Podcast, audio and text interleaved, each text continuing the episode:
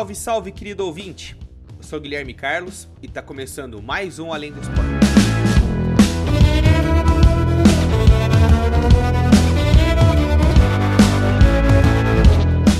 E comigo eu tenho ele que é jornalista, youtuber, podcaster e triatleta, Guilherme Faria. Fala Gui, prazer falar com você, com os amigos. Bora para mais um programa.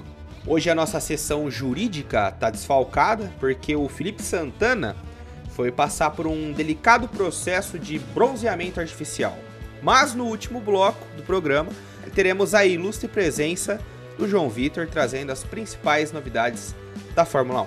No programa de hoje vamos falar do fim da invencibilidade do Palmeiras, do empate no clássico entre Corinthians e Santos e da vitória de São Paulo. A seleção brasileira se prepara para enfrentar hoje a Bolívia. Também hoje temos o jogo 5 dos playoffs e se o Lakers vencer esse jogo, pode se sagrar campeão depois de 10 anos e a preparação para o GP de Eiffel, que não é em Paris.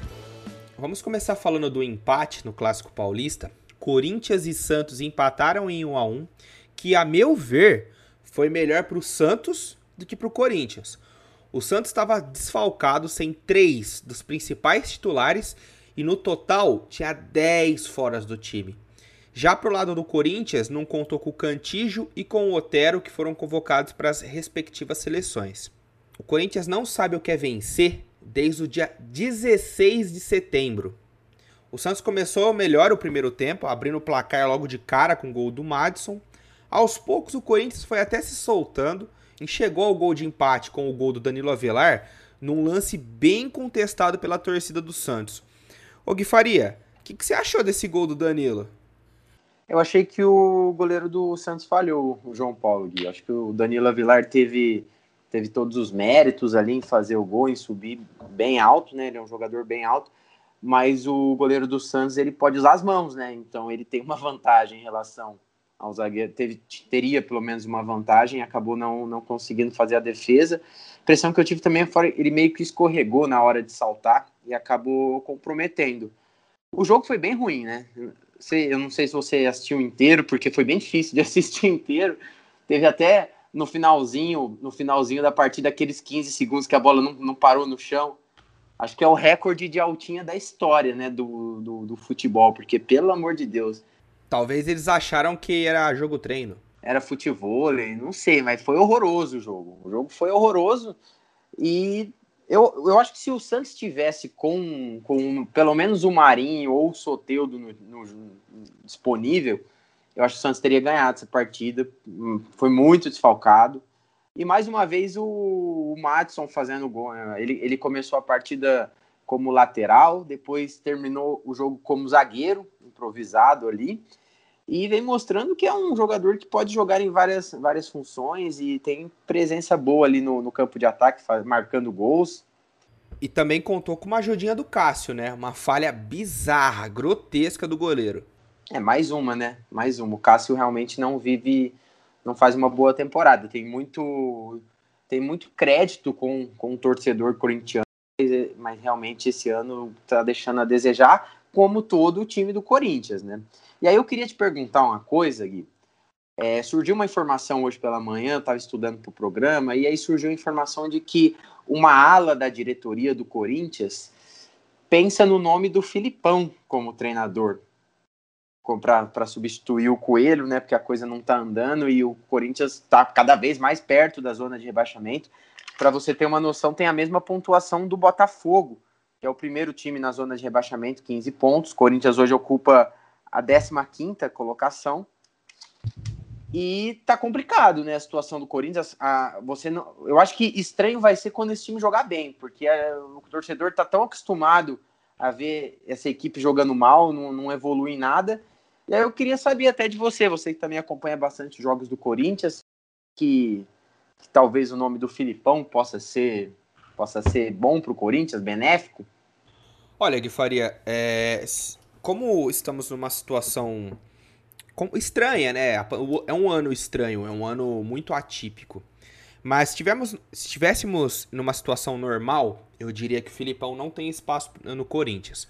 Por ter mais afinidade com o Palmeiras, já ter sido campeão com o Palmeiras várias outras vezes, então fica aquela coisa estranha. Mas na atual situação do Corinthians e na situação do mercado, eu, eu não vejo problema. Não vejo problema do Filipão assumir, até porque uh, ele é um técnico multicampeão. Ele já ganhou Copa do Mundo, já ganhou Libertadores, já ganhou Brasileiro. Ele é um técnico competente. É, em relação à idade, aí já é discutível. Ah, ele pode é um técnico mais velho, pode ter um pensamento mais ultrapassado. Isso é, uma, é, é discutível. Mas sobre a qualidade do Filipão, aí eu acho que nem o clubismo mais pesado vai mudar essa minha opinião. É, tempos atrás é, citaram o nome do Rogério Ceni que poderia estar sendo especulado. Eu disse a mesma coisa que tem que separar a carreira dele como jogador e como treinador. Como jogador, ele é o maior ídolo do São Paulo. É, se não é o maior, é um dos, mas ao meu ver, ele é o maior ídolo do São Paulo. Vai crescer ainda mais quando voltar a treinar o time. E eu acho que assim, aceitaria sim o, o, o Filipão, tanto o Filipão quanto o Rogério treinando, tem suas qualidades. E como eu disse, no mercado, se você procurar peças, tá, tá meio escasso. E uma coisa é certa, não dá para deixar o coelho. Uma, porque ele, como eu disse no programa passado, eu sinto que ele não tá pronto para assumir isso, e outra que vai acabar queimando a carreira de um técnico que pode ser promissora. Essa história do Felipão, será que não pode haver uma má vontade da torcida do Corinthians com o Felipão, caso ele seja contratado, por exemplo? Claro, claro. Porque, porque um exemplo que a gente teve o ano passado foi a ida do Mano Menezes para o Palmeiras. E desde o começo a torcida do Palmeiras não queria que o Mano Menezes assumisse pela identificação que ele tem com o Corinthians. E, e, a identificação do Filipão com o Palmeiras é maior do que a do Mano Menezes com, com o Corinthians. Muito, Muito mais. maior. Filipão, eu não sei, eu não sei nem se pro Filipão seria algo, seria algo interessante. Ele que para que ele vai, porque o torcedor do Palmeiras não vai gostar, né? O Filipão ele tem uma identificação muito grande com o clube, aí ele no final de carreira vai jogar no, vai, vai treinar o, o rival e ainda numa situação tão complicada, né? O Corinthians vive uma situação muito complicada hoje. E aí pode haver uma má vontade, né? Qualquer resultado ruim, a torcida do Corinthians já vai, vai, vai, vai tender a pegar no pé do Filipão com mais facilidade do que pegaria com outro treinador. Concordo. E aí o Corinthians vive um momento super conturbado, crise política, tem eleição agora no final de novembro, daqui um, um pouco mais de um mês. E aí vai vir o Filipão, e aí a próxima diretoria que assumir vai querer manter o Filipão. Como que vai ser isso aí, entendeu?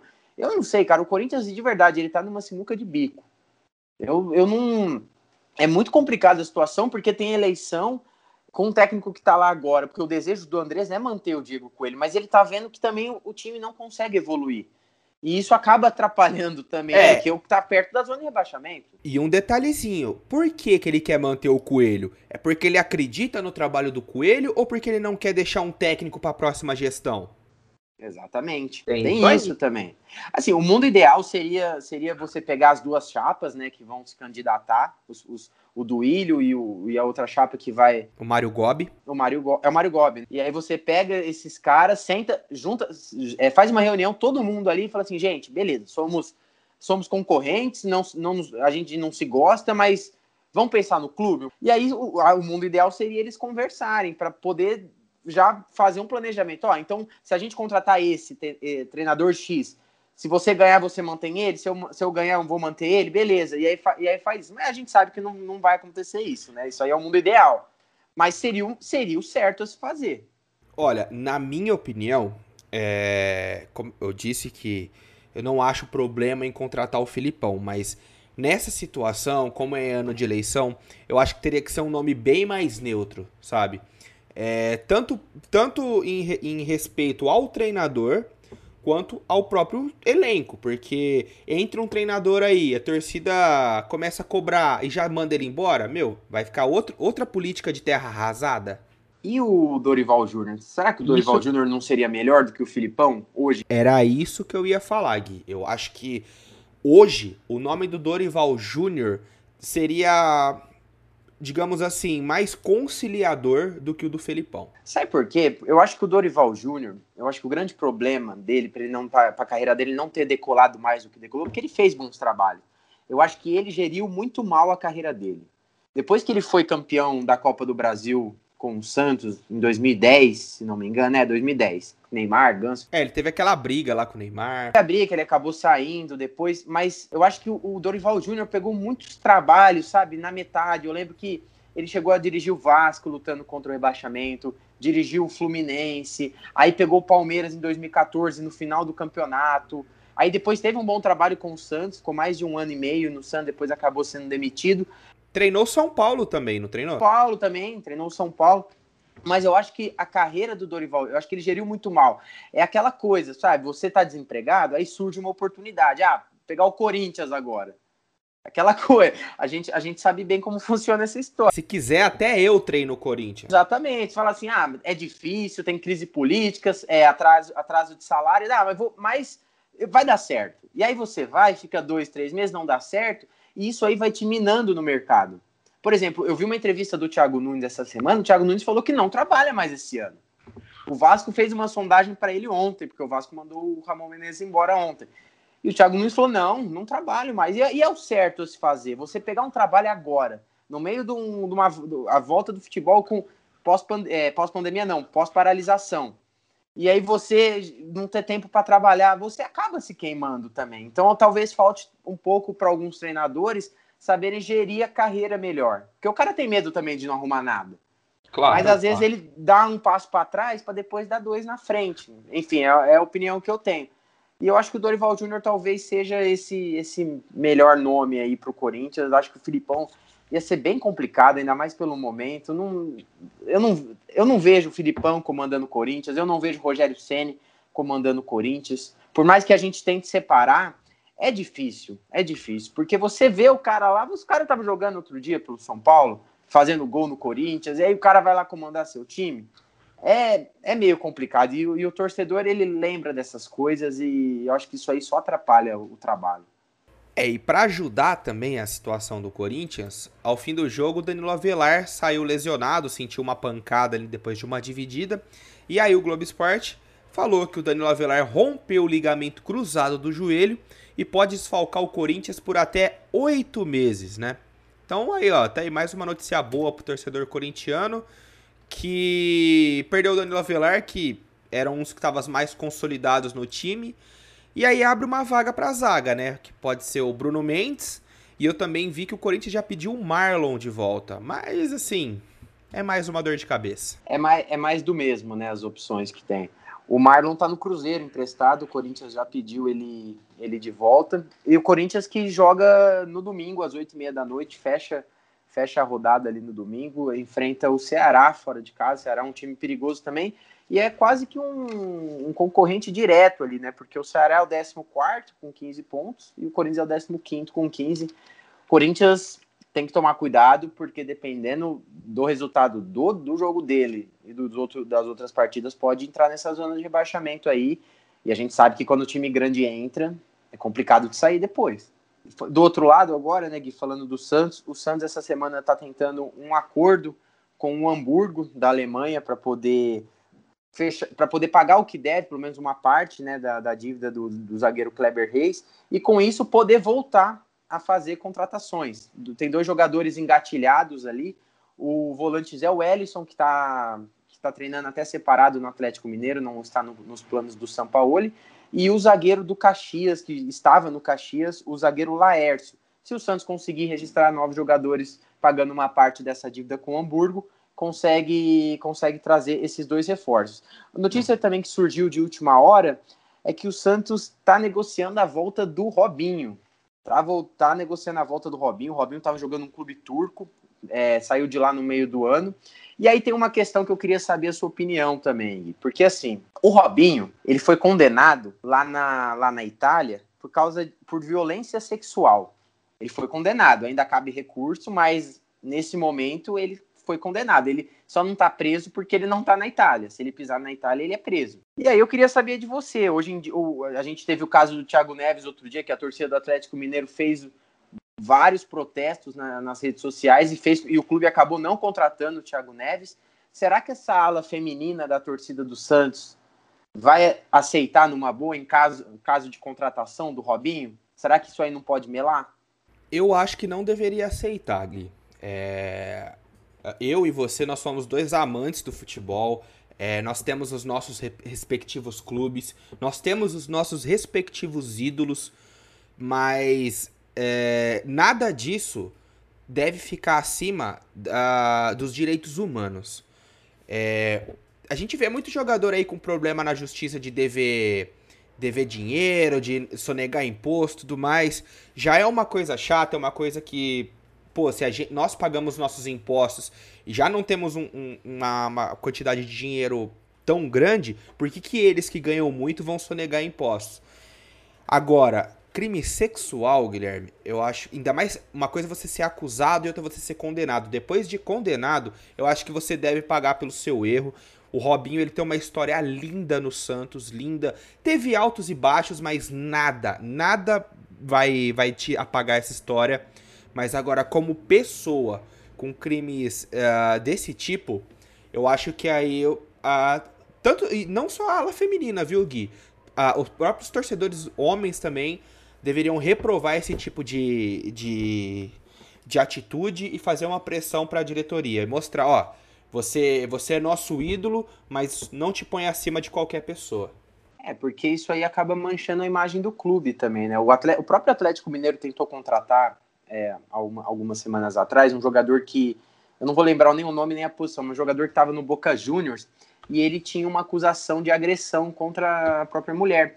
E, e, a torcida do Atlético Mineiro também entrou em rede social e o clube acabou não contratando por causa da repercussão que deu. Então eu também acho que, que, que, deve, que, que o torcedor deve se manifestar, ainda mais hoje que a gente tem vários meios de comunicação para que você possa expor sua opinião, e é importante sim para que esse tipo de situação não aconteça mais. Só para a gente encerrar o Santos, o Robinho está com 36 anos, e ele também já está no final de carreira, não sei como foi a temporada dele na Turquia. O Santos que vai enfrentar o Grêmio, vai receber o Grêmio no domingo às quatro da tarde na Vila Belmiro.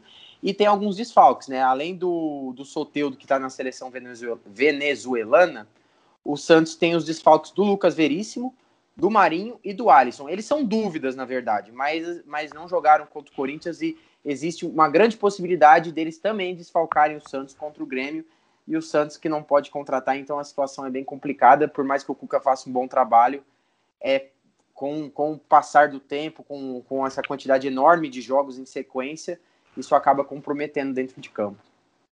E no jogo do Botafogo e Palmeiras, duas coisas acabaram. A primeira foi a invencibilidade de 20 jogos do Palmeiras, e a outra foi o jejum de 10 jogos do Botafogo sem vencer. E aí, Gui Faria, agora sim o torcedor do Palmeiras vai ter motivo para criticar o Vanderlei Luxemburgo, hein? É, o torcedor do Palmeiras não ficou muito feliz com, com o Vanderlei nessa partida, não. O Palmeiras jogou bem mal. Nos últimos 15 minutos, o Botafogo abdicou de jogar bola, né? Ficou esperando o Palmeiras atacar e só, só, só se defendeu. E o Palmeiras não conseguia criar jogada, era só chuveirinho na área, só cruzamento e não conseguiu fazer o gol de empate. O William perdeu um pênalti no final do jogo. No final do jogo, não, no segundo tempo, quando o Palmeiras ainda tinha chance de empatar, o Diego Cavalieri defendeu. E o Palmeiras é aquele velho dilema, não convence dentro de campo, por mais que consiga os resultados, dentro de campo não, não convence. E, e aí vem uma questão que pode, pode mexer bastante com o clima lá, lá no Palmeiras, porque o Palmeiras joga no sábado, amanhã, na verdade, né, às sete da noite contra o São Paulo, e se perde para o São Paulo jogando em casa, a pressão aumenta muito em cima do Vanderlei Luxemburgo. Eu acho que, assim, na minha opinião, não, nem deveria existir esse tipo de pressão. Eu acho que pode existir a cobrança por melhores resultados, por me pelo melhor desempenho do time. Agora, essa história, ah, se perder sábado tá fora, se perder os dois próximos jogos tá fora, mas se ganhar continua, sabe? Focando só no resultado. Mas é uma, é uma situação complicada, vai ser é um, é um clássico. Por outro lado, se vencer também o São Paulo consegue amenizar esse clima, mas o Palmeiras é assim, né? A cada rodada, quando vence, não convence, aí quando perde, já vem toda a pressão também. Então, o Luxemburgo tem, tem bastante trabalho aí para poder comandar, para comandar esses jogadores. E o Palmeiras que tem, que tem alguns desfalques né, para o jogo de amanhã. O Everton, goleiro, está na seleção brasileira, Gustavo Gomes na seleção paraguaia, o Vinha, lateral esquerdo, na seleção uruguaia, e o Gabriel Menino também na seleção brasileira. São os desfalques do Palmeiras para o jogo de amanhã. A notícia boa para o torcedor é a volta do Luiz Adriano, que não jogou contra o Botafogo. E vamos ver como que vai ser esse clássico aí. Estou bem curioso, tanto para Palmeiras quanto para São Paulo, porque os dois times vivem em altos e baixos aí, né? Pressão em cima de treinador, a torcida não anda muito satisfeita. E vai ser um clássico bem interessante e é bom para quem vencer, né? Porque para quem perder, a coisa vai ficar feia. Cara, e o torcedor corintiano deve estar tá com uma inveja do torcedor do Palmeiras, porque o, o time até ontem tava 20 jogos sem perder. E os caras já estão, não, porque nós tem que tirar o Vanderlei, porque não tá dando resultado. Será que o Vanderlei cair, a torcida abraça ele assim? Não, vem pra gente, que vem ser feliz aqui com a gente, Vanderlei. Tá sendo muito maltratado, não tô te valorizando, muito, né? Muito, que isso, o torcedor, o, o corintiano chega pro Palmeiras e fala assim, cara, Olha, olha a gente aqui. Olha pra gente. Você tem que estar tá feliz com o seu tipo. Porque, porque assim, o, o, Palmeiras, o Palmeiras hoje, ele tá em quinto lugar no campeonato. Tem 22 pontos e tá, tá dois pontos do Inter, que é o que é o que é o segundo com um jogo a mais o Inter. E fez uma das melhores campanhas da Libertadores até agora. É, tem a, não, tem a melhor campanha da primeira fase até agora o Palmeiras. Então assim, beleza, dentro de campo não, não convence, mas quem tá convencendo dentro de campo? O time que melhor joga hoje no Brasil é o Atlético Mineiro, e mesmo assim o Atlético perdeu pro Fortaleza na quarta-feira.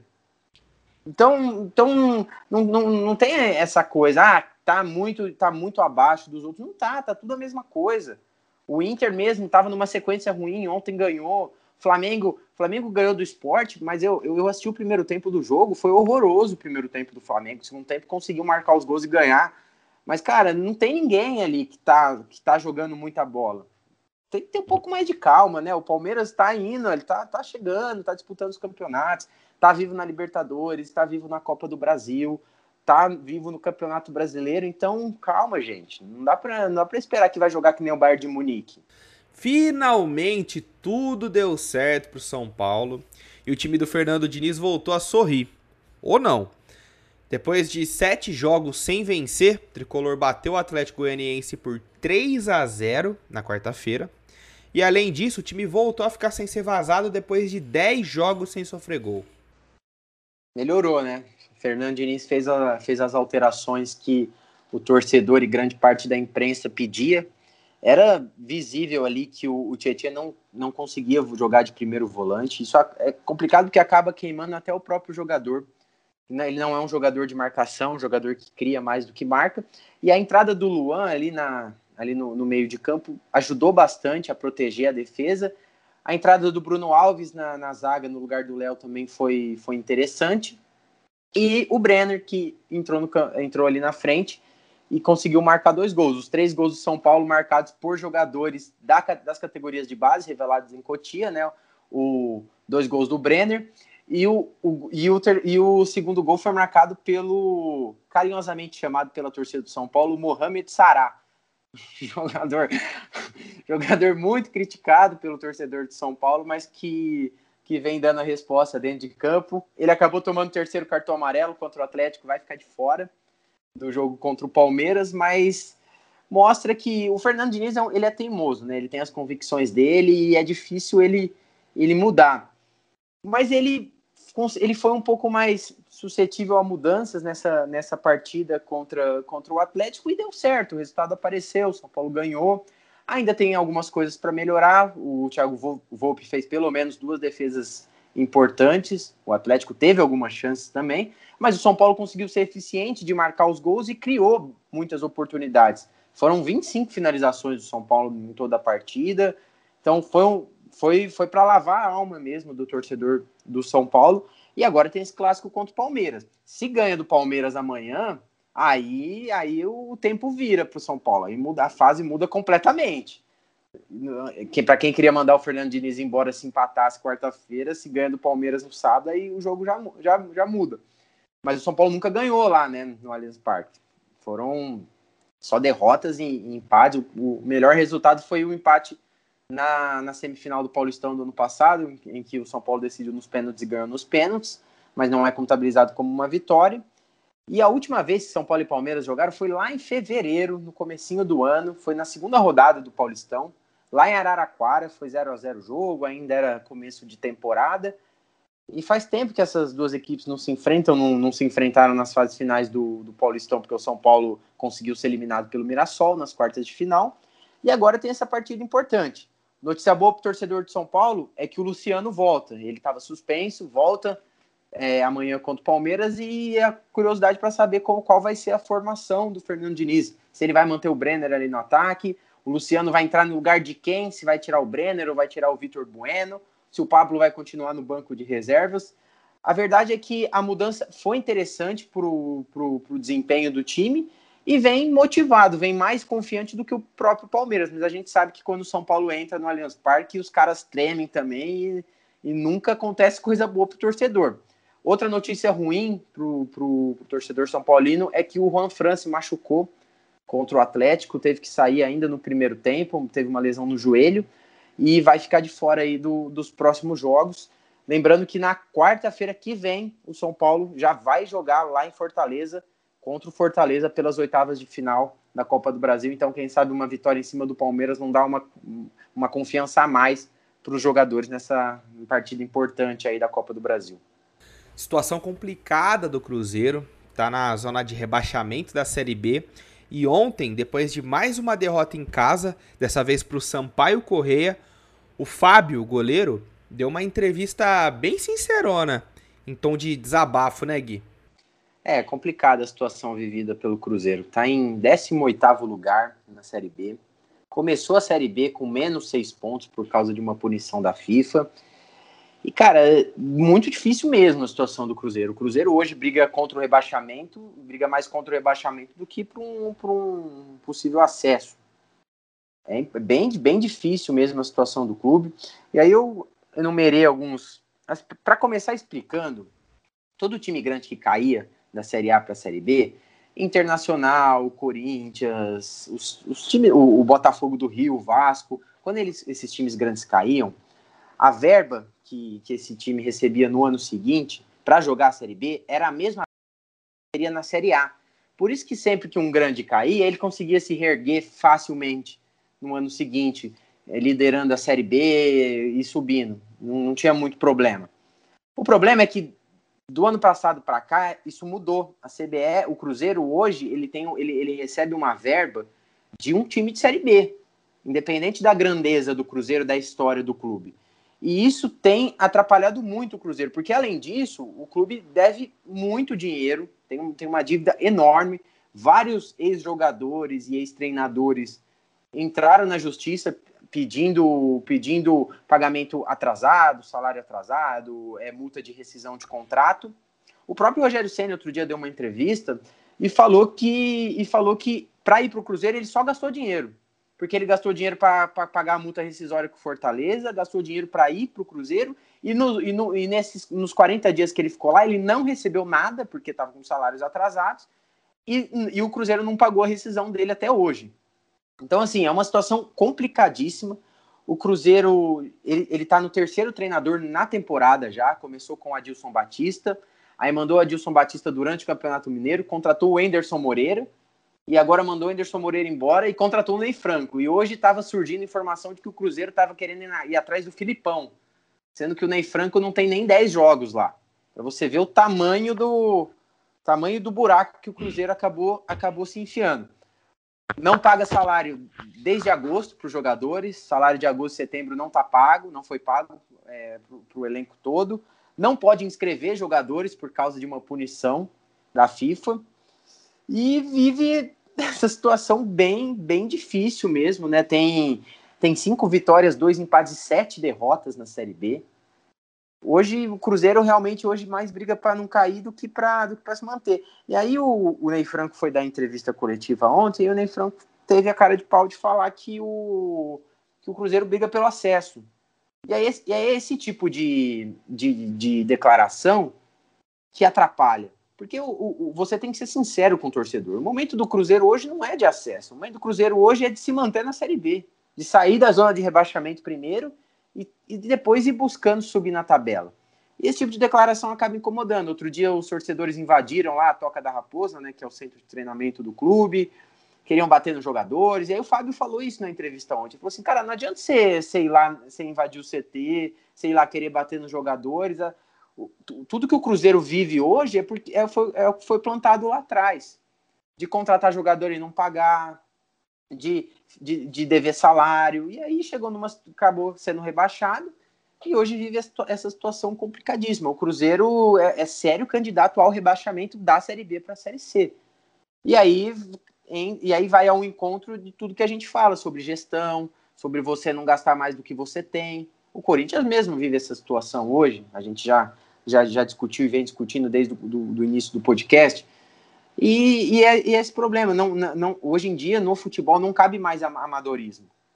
O cara, os caras têm que gastar o que eles têm, porque é aquela coisa, ah, eu vou montar um time muito forte agora para ganhar a Copa do Brasil, e aí eu vou sair no final do ano, não posso me reeleger mesmo, então eu deixo uma dívida de 40 milhões do jogador que eu contratei e não paguei até agora para a próxima diretoria. Aí a próxima diretoria faz a mesma coisa. E vai, e vai virando uma bola de neve. O Cruzeiro deve mais de 900 milhões hoje. E como que vai pagar esses 900 milhões? Não tem o que fazer vai capengar aí na Série B, pode cair para a Série C, e é um clube tão grande, né, que é triste de ver um, um clube tão grande viver uma situação como o Cruzeiro está vivendo hoje. É, e além da dívida que o time tem por si só, tem a, as pessoas do, dos bastidores que usaram o cartão do Cruzeiro para fazer compra pessoal. Tem essa ainda, tem essa. Gastar, teve um, um dirigente lá, não sei, não sei qual era o cara, gastou 10 mil reais no cartão, no cartão do clube para comprar roupa. Teve um outro que usou o cartão do clube para pagar uma dívida pessoal. Então, assim, enquanto esses caras que são amadores continuarem dirigindo os clubes brasileiros, mandando o treinador embora depois de perder três jogos seguidos, esse tipo de coisa, o futebol brasileiro vai continuar, vai, a gente vai continuar com as mesmas discussões. O, ontem, o, o Vasco mandou embora o Ramon Menezes, que, que vinha fazendo um baita trabalho com um elenco super limitado, com um salário atrasado, e aí agora, e aí agora quer contratar um técnico experiente, sendo que o Abel começou no ano, aí depois eles quiseram trazer um, um técnico mais moderno, aí agora vão voltar para a experiência. Então, assim, não tem, não tem convicção em nada, não tem convicção em nada, o que vale mesmo é o resultado, então perdeu dois jogos, ah, não serve, manda embora, ah, mas tem multa de um milhão, ah, deixa para lá essa multa. Cruzeiro no último ano, se a gente pegar de um ano para cá, Cruzeiro teve cinco técnicos. Não sei se eu vou lembrar todos de cabeça. Mano Menezes, Rogério Ceni, Abel Braga, Adilson Batista e o Anderson Moreira, que foi o último a ser demitido. E pode chegar o sexto agora, né? Porque o Ney Franco, se perder mais dois, três jogos, os caras mandam embora e não estão nem aí. Então é assim, é uma situação triste. O torcedor do Cruzeiro tem que ficar bem desanimado mesmo com, com o momento do clube, que tá num, tá num buraco que tá bem difícil de sair. Brasil! Bom, e hoje à noite a seleção brasileira se prepara para enfrentar a Bolívia em São Paulo, na Neoquímica Arena, pelas eliminatórias da Copa do Mundo, né, Gui? É isso aí. Hoje começa a Copa do Mundo para o Brasil, né? São 18 jogos até conseguir se classificar para a Copa do Mundo do Catar em 2022, nove em casa e nove fora. E o Brasil pega a Bolívia hoje lá na Neoquímica Arena. A seleção brasileira vai vir um pouco, um pouco modificada, né? O Everton e o Douglas Luiz vão ser titulares, o goleiro Everton do Palmeiras e o, volante do Aston Villa também vai ser titular pela primeira vez. A Bolívia, que geralmente não vai para uma Copa do Mundo desde 1994, é uma seleção muito fraca, né? consegue jogar, consegue alguns resultados jogando na altitude, né? Lá de La Paz e mas para o jogo de hoje, Gui, vem numa situação pior ainda, porque nenhum jogador, nenhum jogador que joga fora do país, que joga fora da Bolívia, foi convocado para esses dois jogos aí da, da dessa data FIFA. Apenas o, o zagueiro Leon, é, Leonardo Zabala, que é um zagueiro do sub-20 do Palmeiras, foi o único jogador que não joga na Bolívia que foi convocado. Então, assim, jogadores como Marcelo Moreno, por exemplo, que sempre esteve nas convocações, dessa vez ficou de fora. E o Brasil tem pode ter o desfalque do Neymar, né? A gente só vai saber se o Neymar joga ou não perto do início da 45 minutos antes do jogo começar, que é quando as escalações são divulgadas. O Neymar tá com problema na lombar, não treinou ontem. Pode ser um desfalque, mas eu não vejo, não vejo o Brasil, não vejo, não acho que vai ser um jogo complicado. Acho que o Brasil consegue vencer com certa facilidade. Se o Neymar não jogar, o Everton Ribeiro entra no lugar dele.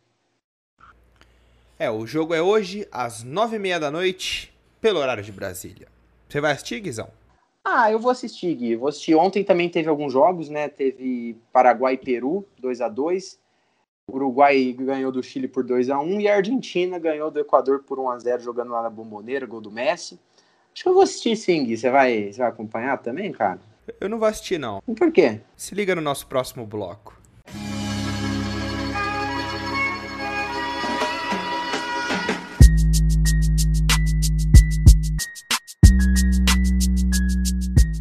Guilherme Faria, hoje eu até gostaria de ver esse jogão aí entre a Bolívia. Mas tem um, uma outra, um outro esportezinho que tem um joguinho chato hoje. Hoje, às 10 horas da noite, Gui, vamos ter o jogo 5 dos playoffs da NBA entre Lakers e Miami Heat. E hoje, o Lakers pode se sagrar campeão se vencer. E não é só mais um título na galeria de troféu deles, não. Se ganhar hoje, vai ser um título cheio de emoções. Olha só. Primeiro pelo Kobe Bryant, que no começo do ano ele teve um trágico acidente de helicóptero, onde ele veio a falecer junto com a filha dele. Kobe Bryant é um ídolo enorme dos torcedores do Lakers. Depois tem a quebra do jejum de 10 anos sem vencer a NBA. Também, se for campeão, o Lakers chega ao 17º título, empatando com o Boston Celtics, que é o maior campeão da NBA. E por fim, vai sagrar esse timaço que o Lakers tem. Vai ser o quarto título do LeBron James, pelo terceiro que ele jogou na NBA. Ele já foi campeão duas vezes com o Miami Heat, uh, com o Cleveland Cavaliers e agora a chance de ganhar com o Lakers. Por outro lado, o Heat tenta se manter vivo para forçar o jogo 7. Apesar do time de Miami ter derrubado outros favoritos ao, ao título e ter bons nomes como Tyler Hero e Jamie Butler, eu não vejo que eles tenham a força suficiente para parar o time de Los Angeles, que como o Felipe disse em outros programas, e diria se tivesse aqui comigo hoje, o time tá pronto para ser campeão. E tem o LeBron, né, Gui? O LeBron James ele chegou na temporada passada no Lakers e ele sofreu uma lesão, uma das mais graves da carreira dele.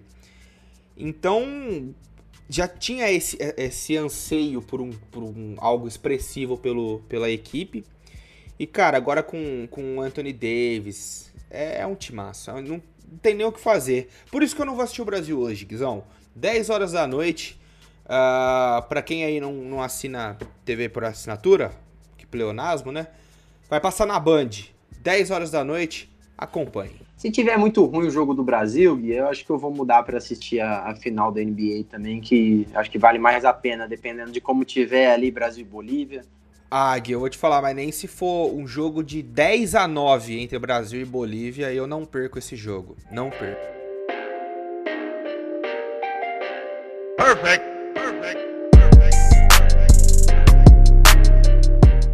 Chegamos ao nosso bloco de Fórmula 1 e, como já é de praxe, chega ele junto. Boa tarde, João Vitor. Boa tarde, Guilherme. Tudo bem? Tudo bem, turma, telespectadores? Bom, é, hoje foi um treino livre relativamente rápido. Por quê? Porque não teve, devido à chuva na Alemanha é, e a grande, grande neblina que teve lá.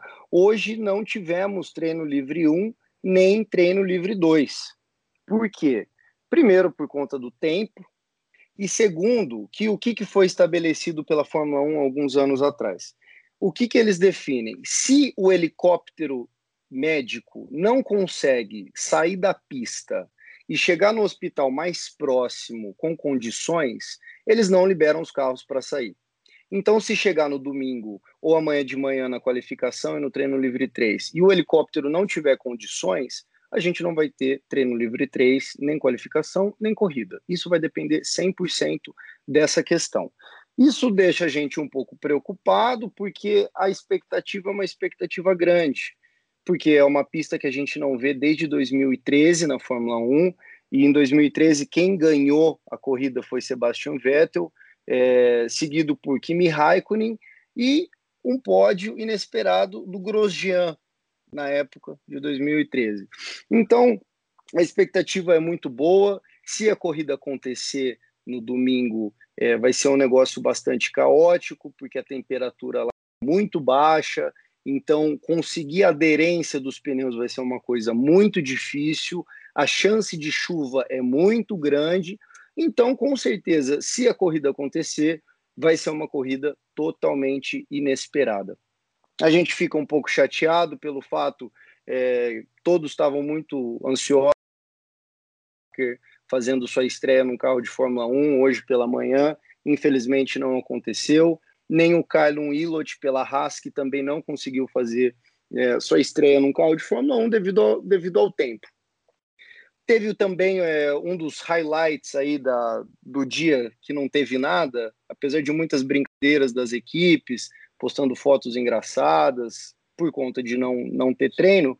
É, teve uma entrevista do filho do Schumacher, o Mick Schumacher, falando que o que o pai dele foi para o Vettel, o Vettel é para ele. Ou seja, Michael Schumacher, grande campeão de Fórmula 1, é ídolo do nosso grande Sebastian Vettel, que hoje vive uma fase péssima. Desde 2018 ele não consegue é, não consegue entregar bons resultados, não consegue brigar por títulos. E ouvir o filho do Michael Schumacher falando que Sebastian Vettel é seu ídolo, eu acho legal. Eu, quando eu li a, a, entrevista, eu, eu, eu, senti um negócio quente no meu coração. Falei, putz, que legal, o mundo não está não tá, não tá morto, tá todo mundo bem ainda. Então, por esse motivo, eu acho que, que valeu a pena. Essa entrevista foi muito bacana e foi muito legal ver o nosso ídolo, Sebastian Vettel, tendo um pouco de, de sendo exaltado por alguém de nome como o filho do Michael Schumacher. Esperamos que no ano que vem ele, com o carro da Aston Martin, consiga fazer boas corridas e, e retomar o seu, seu posto de campeão, que sempre foi, mas isso a gente vai saber no que vem.